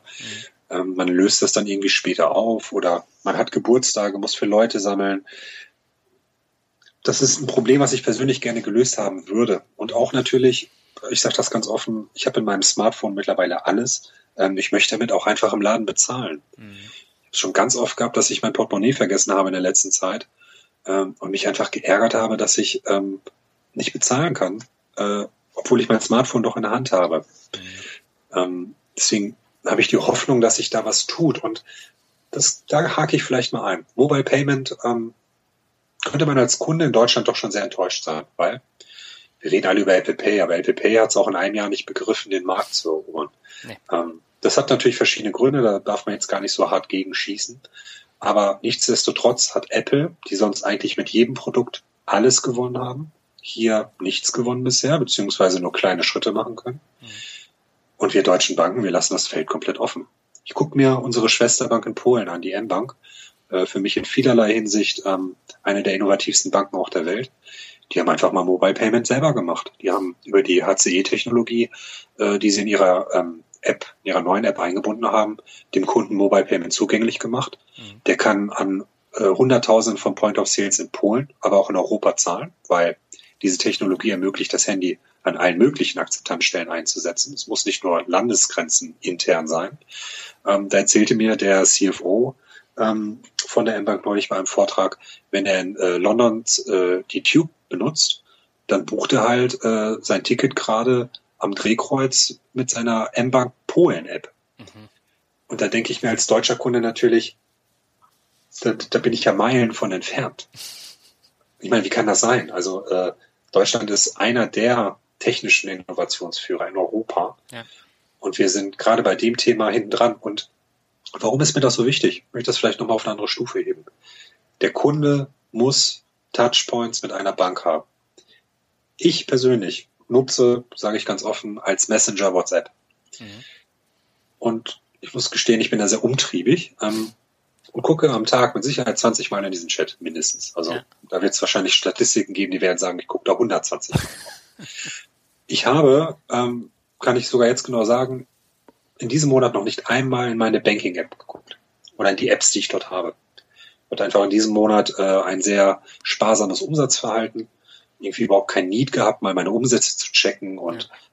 die Apps, äh, die schicken mir ja meistens sowieso überhaupt gar keine Nachricht, ob da Geld reingeht oder rausgeht. Ich habe ja überhaupt keine Berührungspunkte damit. Ähm, und ich möchte, und das ist mein Anspruch auch als Angestellter einer Bank, ich möchte es schaffen, dass der Kunde unsere App vielleicht nicht in der gleichen Frequenz wie ein Messenger nutzt, aber doch häufiger nutzt und wir dadurch einen Touchpoint zum Kunden bekommen. Touchpoints sind total unterbewertet, noch immer äh, bei Banken im E-Commerce extrem wichtig. Äh, schon komplett begriffen, dass ein Touchpoint ein wichtiges äh, Element ist. Mhm. Ich muss es doch schaffen, den Kunden dazu bewegen, immer wieder mein Logo, mein Label vor Augen zu haben. Das schafft auch eine andere Bindung in der Kundenbeziehung. Ja. Schafft eine andere Penetranz, wenn ich auch Cross-Selling machen möchte. Und da haben wir einfach unglaubliche Defizite. Und wenn wir uns Lösungen angucken, wir hatten ja mit der Comdirect auch mal mit Landstar verhandelt äh, vor einem Jahr oder vor einem halben Jahr, mhm. ähm, die beispielsweise in ihr Payment-Prozess auch noch den Chat integriert haben. Das macht ja auch Tapt beispielsweise ja. oder Kringle macht es auch. Ähm, das heißt, äh, wenn ich dir jetzt, äh, Daniel, Geld für das Bier vom letzten Abend ähm, überweise, dann kannst du mir zurückschreiben an der Transaktion, ja, war eine super Stimmung gestern. Und ich mhm. schreibe dann, ja, aber ähm, ich habe gerade festgestellt, äh, du schuldest mir doch noch fünf Euro. Und dann können wir das ausdiskutieren. Die ganze Zeit prangt dieses Logo auch im Hintergrund. Und bewegen wir uns auf der Ebene von Kringle. Und das ist doch, das ist doch ein ganz toller Touchpoint, den müssen wir doch mehr nutzen. Ja, oder und Facebook, das, ne? Mit dem Messenger. Ja, ja, auf jeden Fall. Da funktioniert es ja auch mit der Überweisung. Ja, sehe ich tatsächlich aus Datenschutzgründen immer noch ein bisschen kritisch, aber ähm, vom Grundprinzip gebe ich dir vollkommen recht. Also das ist natürlich sehr clever von Facebook, äh, sich diesen Use Case einzuverleiben, sodass man gar nicht mehr zu seiner Bank wechseln muss, sondern das macht man jetzt auch noch über Facebook. Mhm. Wobei da haben die Deutschen ja dann noch mehr Angst. Kann ich auch verstehen, weil Facebook ist ja wirklich eine Datenkrake ohne Ende. Genau wie Google ja auch. Ja, also ich persönlich bin tatsächlich gar nicht bei Facebook. Ich habe irgendwie damals den Aufsprung nicht geschafft und wenn meine Frau sich da durchscrollt, ich kapiere auch gar nicht, was sie da tut. Ähm, das ist mir irgendwie zu weit. Ähm, das ist wahrscheinlich jetzt nicht so clever, das zu sagen als Angestellter einer der führenden digitalen Banken. Aber ähm, ja, ich glaube, der Deutsche wird dort momentan durch das Datenschutzgesetz und auch durch sein eigenes Datenschutzempfinden noch stark davon abgehalten, gewisse Use Cases auch mit solchen Playern zu machen. Mhm. Sollten wir es endlich mal schaffen, europaweit auch ein vernünftiges Datenschutzgesetz auf die Beine zu stellen, dem sich dann auch solche Unternehmen unterordnen müssen, ähm, glaube ich daran. Ich glaube, Amazon ist zum Beispiel ganz gut unterwegs. Die bieten ja mittlerweile ihre Web-Services auch äh, mit, ja, ich sag mal, vergleichbaren Standards wie ein Bankenrechenzentrum in Frankfurt an. Mhm. Ähm, da tun sie schon einige Sachen und äh, im Endeffekt wird der Kunde entscheiden, ob er sich das zutraut, seine Daten dort preiszugeben und vor allen Dingen auch eine Vermengung seiner Datensätze mhm. oder ob er das nicht möchte. Und da hake ich mal ein. Ich glaube, PSD2 wird da ganz spannend werden, weil ähm, ich habe heute eine ganz interessante Präsentation von äh, Figo gesehen. Ähm, ich erwähne Figo häufig, weil ich äh, das einfach gut finde, aber heute habe ich nochmal ein neues Chart von ihnen gesehen, was ich nicht kannte, was mir auch nochmal selbst verdeutlicht hat, wie PSD2 eigentlich Ordnung schaffen wird. Und ich glaube, dass Services wie Figo, die die Daten der Kunden aggregieren und veredeln und auch zusammenführen und dem Kunden einen guten Überblick auch über seine Finanzdaten ermöglichen, Wobei Figo ja auch nur ein Service ist, der im Hintergrund quasi diese Gesamtübersicht dann ermöglicht. Mhm. Ähm, ich glaube, dass das den Kunden deutlich helfen wird, auch zu wissen, welche Finanzdaten liegen eigentlich an welcher Stelle und was möchte ich auch zulassen, was miteinander vermengt wird. Mhm. Und ähm, da sehe ich wirklich ganz, ganz große Potenziale auch für neue Geschäftsmodelle. Hm. Vielleicht magst du ganz kurz nochmal äh, auf das PSD2 eingehen, was, was es überhaupt ist, weil ich sehe beim Hörer jetzt schon das große Fragezeichen. Ja, ich muss gestehen, ähm, ich bin überhaupt gar kein Experte daran und ich habe äh, mich der Challenge gestellt, mit André Bajorath einen äh, PSD2-Text für Dummies zu schreiben. Oh. Ähm, das ist kommt eigentlich daher, weil wir beide einen ganz guten Text gelesen haben, den auch viele andere mit Sicherheit kennen, von der Starling Bank ähm, aus England, die so etwas für den englischen Markt mal geschrieben haben. Und wir das so klasse fanden, dass wir uns gegenseitig ein bisschen getriezt haben und gesagt haben, das müssten eigentlich auch mal für Deutschland machen. Mhm. Und da muss ich auch ehrlich gestehen, ich habe vorher mir so ein gefährliches Halbwissen angelesen und jetzt steige ich erst auch tief ein. Also insofern möchte ich auch auf eine Erklärung eigentlich erstmal verzichten. Ich möchte eigentlich nur so viel sagen, äh, vielleicht auch ein Bild hier von dem Vortrag, den ich heute von Figo gehört habe, äh, aufzugreifen. Ähm, bisher ist es so, wenn ich als Kunde innovative Services nutzen möchte, dass ich mir die Services selber zusammen äh, suchen muss mhm. und hoffen muss, dass, es, dass diese Services sich auch eigentlich mit meinen Kernbankensystemen verknüpfen können. Das ist ein ziemlich bunter Blumenstrauß, den ich dann vor mir habe, den ich selber ordnen muss. PSD2 wird es ermöglichen, dass eine ähm, im Prinzip eine Brücke, eine Schaltstelle zwischen allen Services gebaut wird, die die Daten aggregiert. Und es wird mir beispielsweise als ähm, Comdirect-Kunde ermöglichen, äh, meine Depots der Comdirect anzugucken, aber gleichzeitig auch die Depots der anderen Anbieter, wo ich meine Depots vielleicht auch noch habe, äh, zu vergleichen. Was erreiche ich damit? Ich erreiche eine bessere Übersicht über meinen aktuellen Finanzstatus. Mhm. Ich würde behaupten, dass heute keiner nach einem Fingerschnipsen sagen kann, über wie viel Guthaben oder Investmentkapital oder was auch immer er kumuliert über alle Produkte, die er abgeschlossen hat, verfügt. Könnte ich übrigens gerade auch nicht. Es wird aber dann zukünftig möglich sein, wenn es solche äh, sogenannte Dashboards geben wird, wo man eine sehr geordnete Finanzübersicht über alle Produkte vorfinden wird. Mhm. Und ähm, das ist etwas, was äh, PSD2 unter anderem ermöglichen wird. Warum wird PSD2 eingeführt? Vielleicht dazu noch.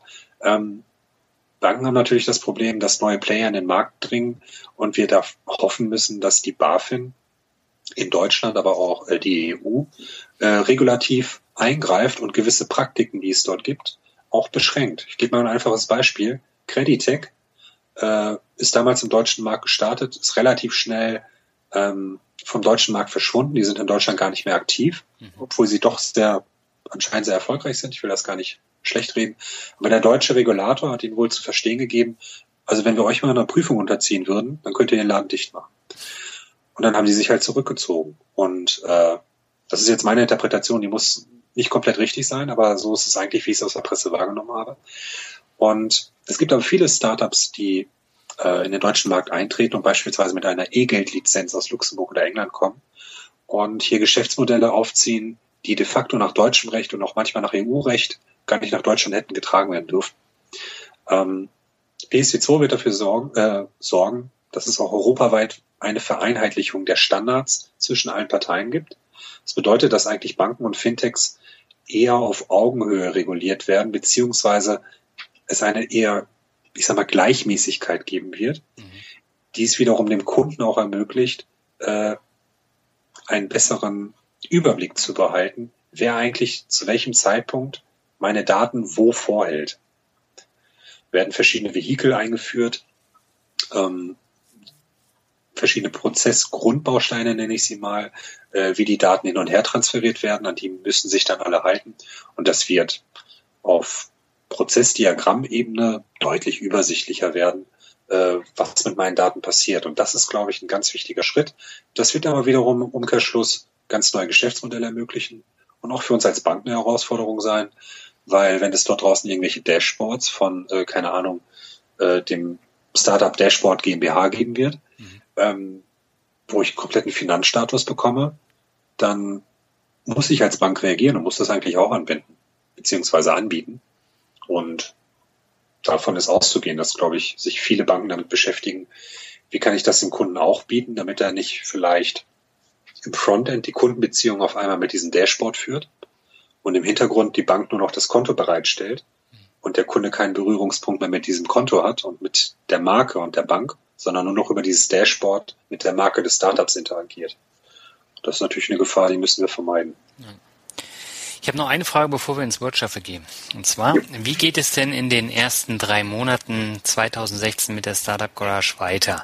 Ähm, ihr habt euch ja für, ein, für, eine interessante Herangehensweise entschieden, denn ähm, das Fintech-Unternehmen wird ja in einem Coworking Space in Hamburg arbeiten.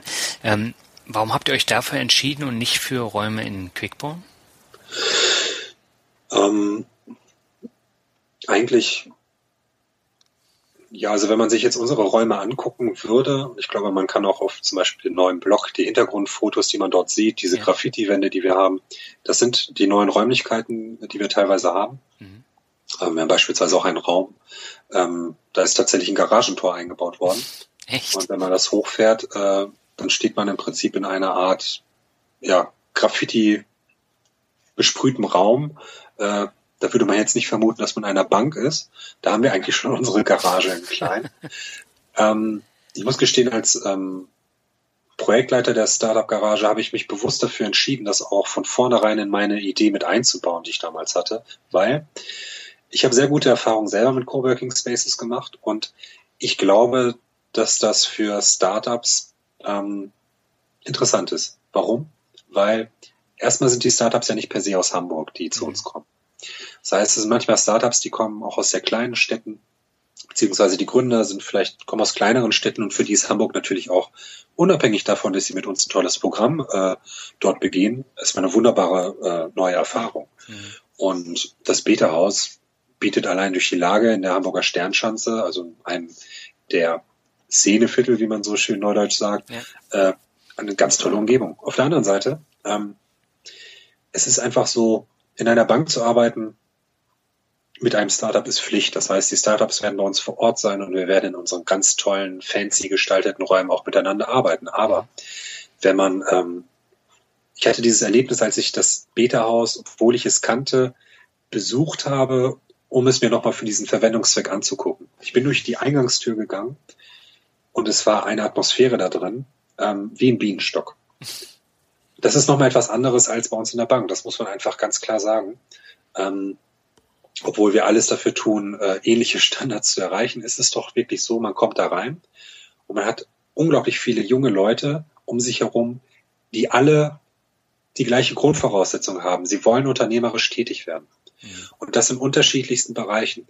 Und das hat meine Entscheidung getrieben, weil ich glaube, dass es für wichtig ist für unsere Gründer, die wir begleiten, dass sie nicht nur ihre Fintech-Idee ähm, zum Ende treiben, sondern dass sie sich auch zu einem Gründer in einem Netzwerk und einer Umwelt entwickeln, in dem sie später auch stabil sind und stabile Beziehungen haben.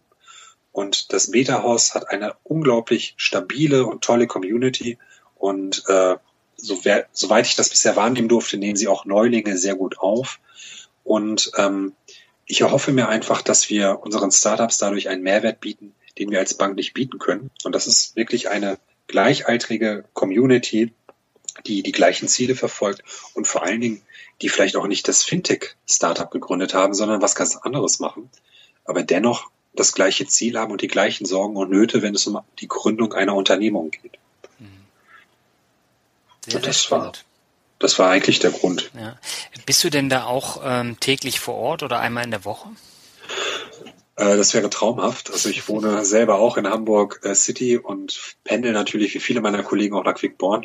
Ja. Ähm, also ich werde einen gewissen Teil meiner Arbeitszeit auf jeden Fall ins Beta-Haus verlegen, einfach auch, ähm, weil ich mich, vielleicht bin ich zu jung, ich könnte mich jetzt nicht als Papa der Kompanie bezeichnen, aber ich bin schon ein bisschen die Verbindung auch zu allen Prozessen, die dann in die Comdirect reingehen. Mhm. Ähm, das ist aber auch so, dass wir den Startups bei uns nicht einfach nur einen Raum in Coworking Space bieten, sondern wir haben für sie ein ganz tolles Programm äh, gestrickt, was auch aus Mentoren und Coachings besteht, so dass sie im Beta-Haus auch eine Menge erleben werden. Ähm, und äh, wir werden individuell, je nachdem da, wo die Gründer stehen, auch dafür sorgen, äh, dass sie das Coaching erhalten, was sie brauchen. Und das sollen sie dann auch vor Ort bekommen, in einer ganz tollen Atmosphäre.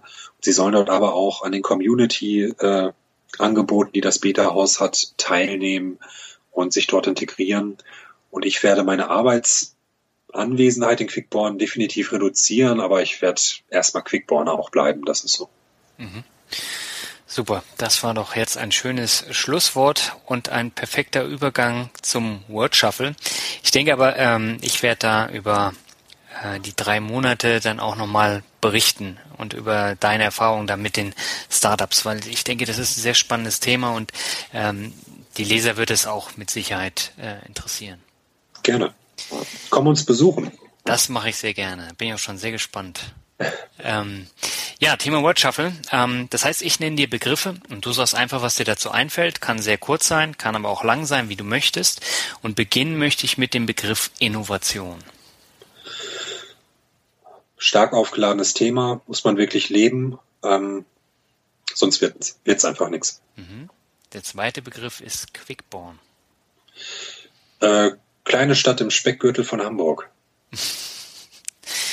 Inspiration ist der nächste Begriff wichtiges Thema, wenn man sich generell einer Aufgabe widmen möchte. Ohne Inspiration oder ohne ein Motiv geht es nicht. Mhm. Rockmusik ist der nächste Begriff. Ist persönlich, muss ich gestehen, wenn wir über moderne Rockmusik sprechen, nicht so mein Fall. Ich bin eher von meinen Eltern so die alten, ja, die alten Recken gewöhnt. Ja. Ähm, ich persönlich höre einen anderen Stil. Der wäre? Ich höre gerne äh, Hip-Hop. Mhm. Ähm, bin ich mit aufgewachsen, seitdem ich sechs Jahre alt bin und äh, bin immer dabei geblieben. Das ist doch ein Statement. Konkurrenz ist der nächste Begriff. Ist ganz wichtig. Ähm, viele können damit nicht umgehen, aber ich glaube, Konkurrenz, eine positive Konkurrenz treibt einen auch zur Höchstleistung an. Mhm. Jetzt habe ich noch den Begriff Reisen wahnsinnig wichtig, haben meine Frau und ich ähm, vielleicht ein bisschen zu spät auch für uns entdeckt, dass Fernreisen, äh, wenn man noch keine Kinder hat, viel häufiger durchgeführt werden müssen. Mhm. Ähm, werden wir jetzt aber, solange wir noch keine Kinder haben, extrem durchführen. Was ist so dein Lieblingsreiseziel? Grundsätzlich bin ich äh, New York-Fan. Mhm. Ähm, ist aber, wenn man es häufig macht, dann auch langweilig. Ähm, wir versuchen, glaube ich, jetzt erstmal alle Kontinente mitzunehmen. Wir waren diese, in diesem Jahr in Asien, haben eine tolle Tour äh, durch mehrere Länder gemacht und nehmen uns vielleicht mal jetzt Südamerika oder wenn ich viel Urlaub am Stück nehmen darf, ich hoffe, mein Chef hört zu, vielleicht auch mal Australien vor. Das kann ich nur empfehlen. Ich war ja sechs Monate in Neuseeland und äh, ich habe da auch sehr viel mitgenommen. Und Australien war ich dann für ein paar Tage, aber da werde ich definitiv auch nochmal längere Zeit verbringen. ist zumindest mein Ziel. Ein Begriff habe ich noch für dich. Gründer. Gründer ist einer der schönsten Berufe, den man haben kann mhm. ähm, und verdient den höchsten Respekt. Weil sehr harte Arbeit dann vor einem liegt. Ja, man kann Glück haben und die Idee geht durch, sofort durch die Decke. Mhm. Ähm, ich habe gegründet äh, einmal und das hat sehr lange gedauert, bis es angelaufen ist. Ähm, man muss also auch sehr, sehr auf die Idee fixiert sein, die man hat und auch sehr schmerzresistent. Dann wird man auch belohnt. Mhm.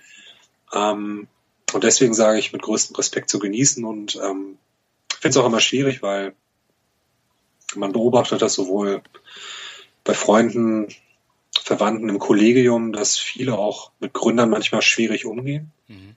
ähm, das nicht so wertschätzen, weil sie selber aber nie den Mut gehabt haben, mal zu gründen und sich auch mal ins Feuer zu stellen. Und Angestellter sein ist sehr einfach. Ich habe durch Deutschland, wenn ich das jetzt wieder mit den USA vergleiche, so tolle Arbeitnehmerschutzgesetze. Ja. Kann eigentlich kaum gekündigt werden. Da muss ich mich wirklich schon ganz blöd anstellen. Ähm, als Gründer ist man immer mit einem Fuß in der Kündigung sich selbst gegenüber. Ja.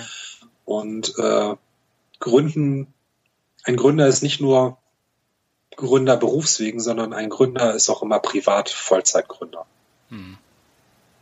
Ja, aber ich meine, das kann ja auch eine Menge Spaß machen, ne?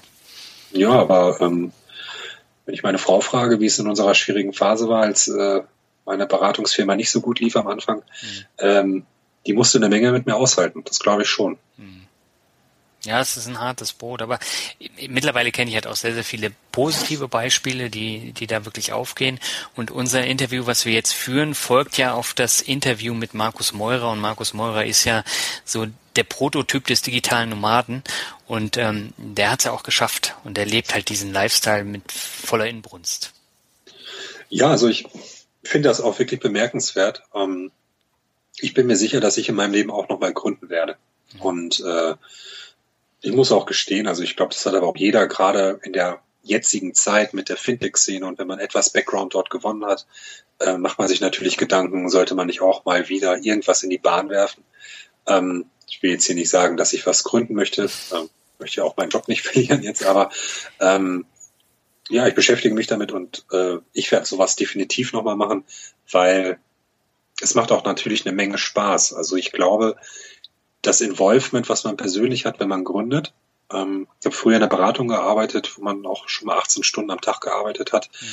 Das hat man natürlich gemacht, aber nach den vier Jahren als angestellter Berater war ich relativ ausgebrannt, zugegebenermaßen. Ähm, als ich dann selbstständig war, da habe ich auch manchmal deutlich mehr gearbeitet und war trotzdem fit wie ein Turnschuh und war absolut inspiriert und konnte mich trotzdem noch parallel für Sport und Kunst und was weiß ich interessieren. Das äh, ist als Angestellter manchmal schwieriger, weil man natürlich auch, ja, ich glaube, ich, das ist schwer zu erklären. Ich glaube, dadurch, dass man wenig Verantwortung hat als Angestellter, mhm. natürlich hat man als zum Beispiel Führungsperson oder Fachverantwortlicher irgendeine Verantwortung, aber die volle Verantwortung hast du nur als Gründer. Und ich glaube, dass man gedanklich, wenn man als Angestellter in diesem Korsett steckt, gar nicht das abrufen kann, was man zu leisten imstande wäre. Und ich glaube, jeder zu leisten imstande wäre, wenn er selbstständig wäre. Mhm. ist aber auch ein toller Auftrag an uns als Unternehmen, unseren Angestellten den Freiraum einzuräumen, dass sie sich vielleicht auch ein bisschen als Gründer im Unternehmen fühlen. Mhm. fühlen. Das war doch ein schönes Schlusswort. Marius, ich danke dir sehr herzlich für das offene und sehr spannende Interview. Das ist ein bisschen ausgeartet. Also ich glaube, wir kommen jetzt so in die Region, ähm, wo wir fast ähm, Rekorde brechen. Okay. Also wir haben schon weit über eine Stunde, aber ähm, ich glaube, das hat unser Gespräch auch ausgemacht. Ähm, ich fand es wirklich spannend und ich glaube, die Hörer können Unmengen davon mitnehmen. Mir hat sehr viel Spaß gemacht und äh, ich fand auch, du hast es sehr gut gesteuert mit deinen Fragen. Das freut mich. Das ist ja auch immer mein Ziel, ähm, weil nur so entstehen dann auch wirklich gute Interviews. Und ähm, wenn die Leute dann eben beim Hören was mitnehmen können, und ich denke, bei unseren ähm, Sachen, die wir ähm, praktisch ausgesprochen haben, ähm, da können die was mitnehmen, weil sie das sonst halt nicht lesen oder auch nicht hören. Ja, darf ich noch einen Aufruf machen? Na klar, schieß los. Wir starten im Januar mit der zweiten Bewerbungsphase für unsere Startup-Garage. Ja. Ähm, und ich hoffe, dass es wieder viele wahrnehmen. Ich freue mich auch, dass ich, ich muss das jetzt mal sagen, in noch etwas nischigeren Medien wie äh, mit deinem Blog Kontakt habe, weil ich auch weiß, dass ich darüber die Leute erreiche, die ich auch erreichen möchte. Mhm. Ähm, ich erreiche mit äh, deinem Medium deutlich mehr, als wenn ich jetzt ein Interview in der Welt habe oder im Handelsblatt, mhm. ähm, was für uns genauso wertvoll ist als AG. Aber für mich als Projektleiter der Startup Garage freue ich mich, dass ich nochmal dazu aufrufen darf, dass sich die Leute bei uns bewerben. Ihr müsst keine Fintech sein, wenn ihr Daniels Blog hört ähm, und vielleicht gar kein Fintech seid und irgendeine andere Idee habt, kommt auf uns zu. Wir hören uns alles an. Ihr bekommt von uns ein Feedback. Ähm, und ich bin gespannt. Ich darf es ja leider noch nicht sagen, wen wir jetzt haben, wobei das eine Startup ist ja bekannt. Äh, aber ich bin gespannt, die Messlatte liegt schon ziemlich hoch. Also ich bin schon sehr, sehr stolz, wen wir da verpflichtet haben, beziehungsweise mit wem wir da zusammengehen wollen. Ähm, und ich hoffe, dass wir die Messlatte doch nochmal höher legen können im nächsten Batch. Da bin ich auch gespannt. Aber ich bin sicher, da wirst du auch nochmal äh, bei mir im Blog drüber berichten. Gerne, gerne. Alles klar. Marius, herzlichen Dank. Hat mich echt gefreut und viel Spaß gemacht. Und dann wünsche ich dir noch einen schönen Abend. Dir auch. Vielen Dank. Mach's gut. Ciao. Tschüss.